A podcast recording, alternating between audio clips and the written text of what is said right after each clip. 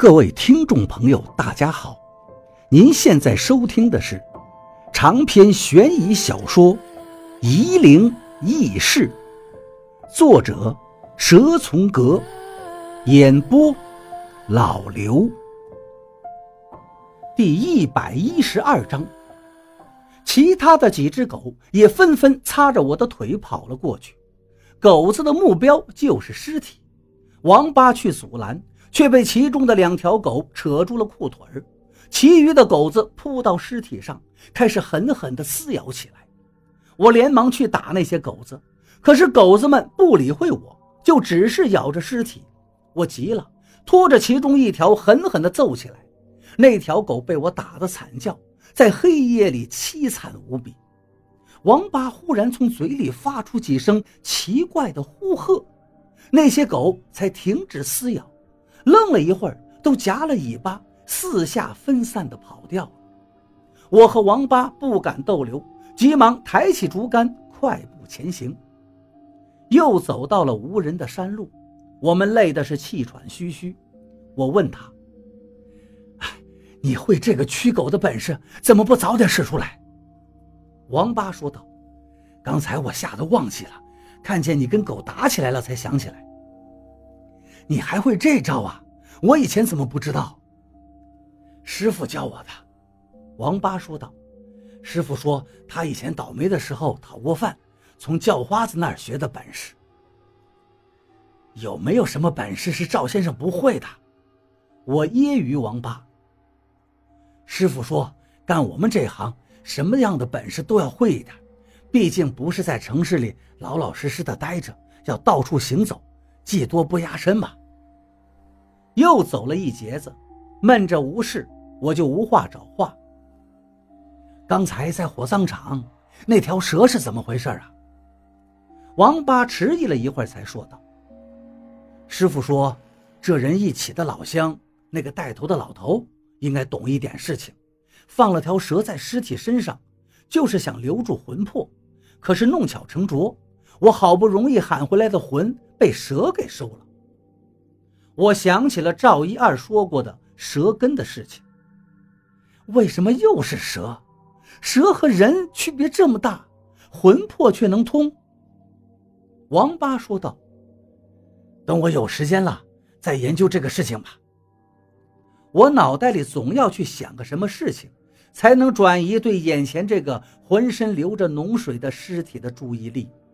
于是我展开联想。”中国人一直说自己是龙的传人，其实龙不就是蛇形吗？伏羲和女娲的图腾下半身就是缠绕在一起的蛇体呀！我越想越觉得自己的推测有道理，不禁得意起来，忍不住对王八说了。王八听了，不耐烦地说道：“瞎扯！”我就不停地列举史书上关于蛇的传闻，王八就逐条地跟我辩驳。两个人唠唠叨叨，不知不觉就走到了港窑路上。在双汇附近，我们又停了下来。前面是港窑路，路上有明亮的路灯。我和王八可不能这个样子在市区里走路。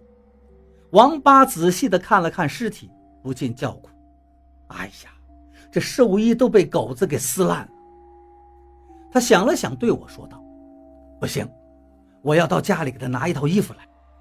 我还没回过神来，王八就丢下我走了，边走边说：“你在这里等着，我拿了衣服再叫个的士来。”你不会要把我一个人留在这儿陪着他吧？我无助地喊着：“我跟你一起走。”乱说！王八走远了，你他妈的小心被车撞了！我望着他走去的方向骂道：“天色。”黑黢黢的，就我一个人，不对，还有个尸体站在无垠的黑暗中。王八不在身边，我不敢靠近尸体，可我也不敢走远。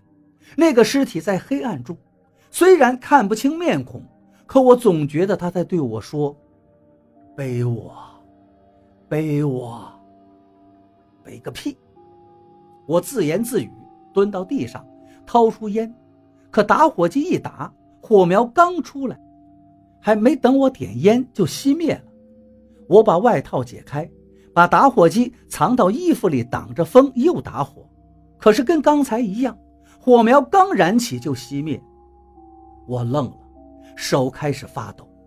如果这打火机直接打不着就还罢了，可是明明已经点着了，却又瞬间熄掉，肯定是被鬼吹灭的呀！我自己也开始吓自己了，手里就啪啪的不停打火，搞了半天才把烟给点着。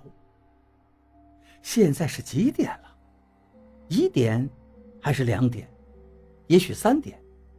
我下意识的去摸身上的扣机，可是扣机没带在身上。一群很年轻的小伙子和女孩走过来了，看样子是农校的学生，在外面喝了酒，现在才回校，没了车，准备走回去。看见这么多人走过来，我心里舒坦多了。人多些，我就不怎么害怕了。这群学生看见了我，一个男生走过来打招呼：“这么晚，怎么还有人在这儿啊？”看来他是喝酒喝多了。兄弟，弄根烟抽抽吧。我连忙把烟盒掏出来，给他们逐个让烟，希望他们能够多待一会儿。可是几个女生却隔着几步站着，不敢靠近。有个男生开始发酒疯了：“兄弟。”干脆给点钱，我们花花。这一下我就烦了，怎么都这样？老子读书时候好像也是这么发酒疯的，喜欢在街上纠缠陌生人，连他妈的台词都一样。下面他们就要说：“别给我耍花样啊，把钱拿出来。”兄弟，把钱借点给我们仨。一个男生说着：“我当然不干了，我身上没钱。”他们肯定认为我是敷衍，看来老子要挨打了。哟呵，另一个男生说道：“还有一个兄弟呀，你们两个这么晚站在这儿干嘛呢？”我连忙说道：“别！”那群男生已经走到了尸体跟前了。啊哈，这么俏皮的衣服呀！一个醉得厉害点的男生说着。可是其他几个就没说话。那个男生好像酒醒了，没有往下说。他们都愣愣地站在原地。